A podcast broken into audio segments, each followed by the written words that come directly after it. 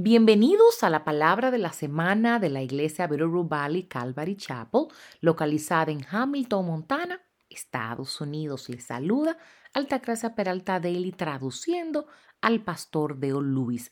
El mensaje de esta semana de marzo del 2022 se titula Deja que Dios te guíe y se enfocará en el libro de Éxodo en el capítulo 13 en los versículos del 17 al 21. Y te pregunto, ¿Te dejas guiar por Dios?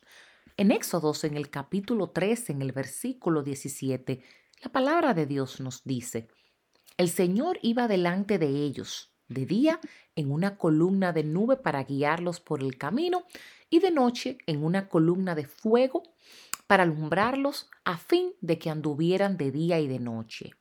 Se nos dice que Dios guió a Israel y esta fue su primera experiencia de ser guiados por Dios.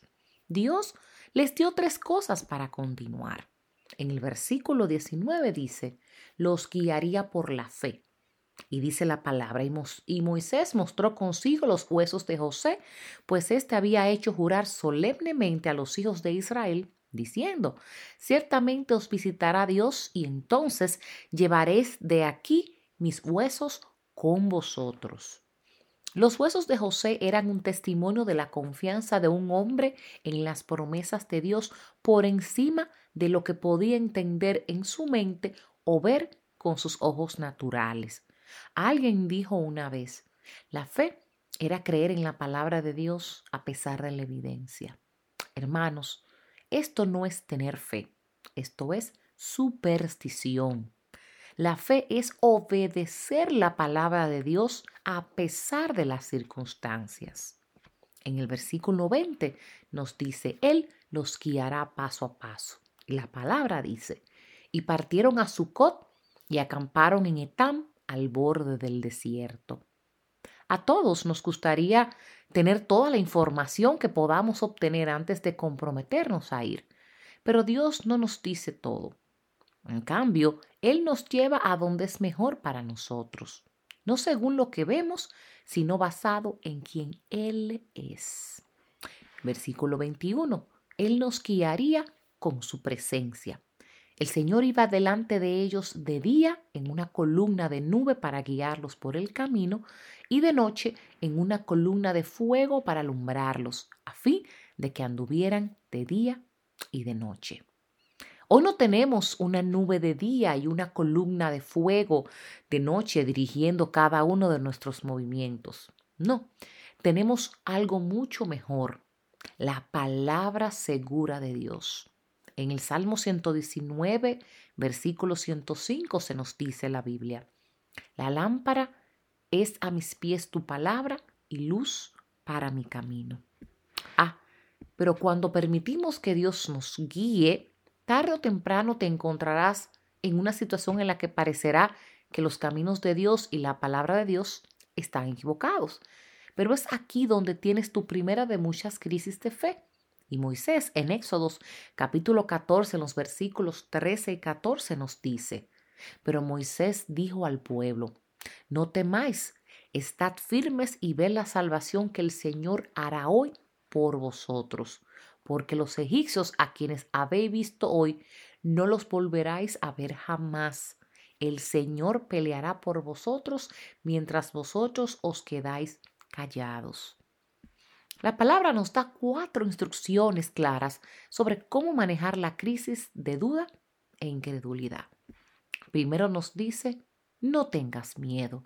El miedo o te energizará o te, o te paralizará pero de cualquier manera será destructivo.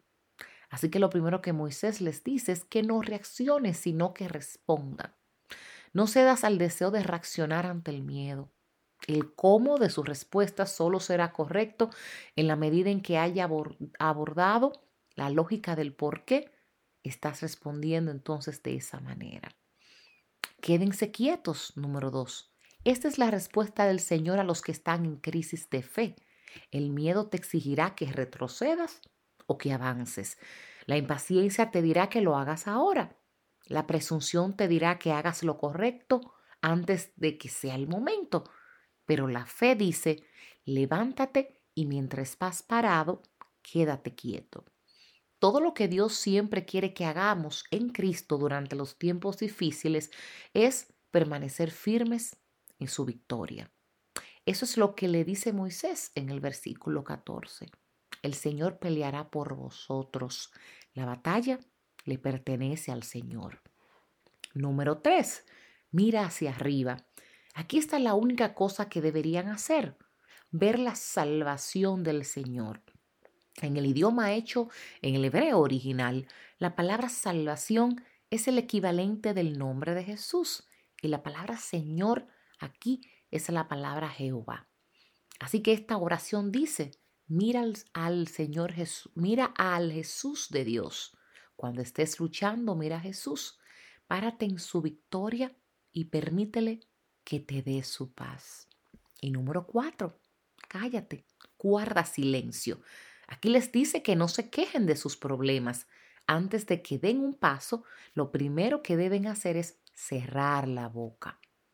Te pregunto, ¿cuántas veces nos hemos negado a confiar en Dios por nuestras propias quejas?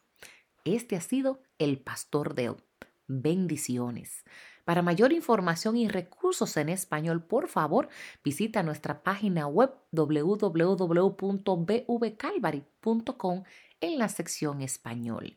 Si este mensaje ha sido de bendición para ti, compártelo con quien deseas que sea bendecido. Visita nuestro canal de YouTube, Bitterroot Calvary Chapel.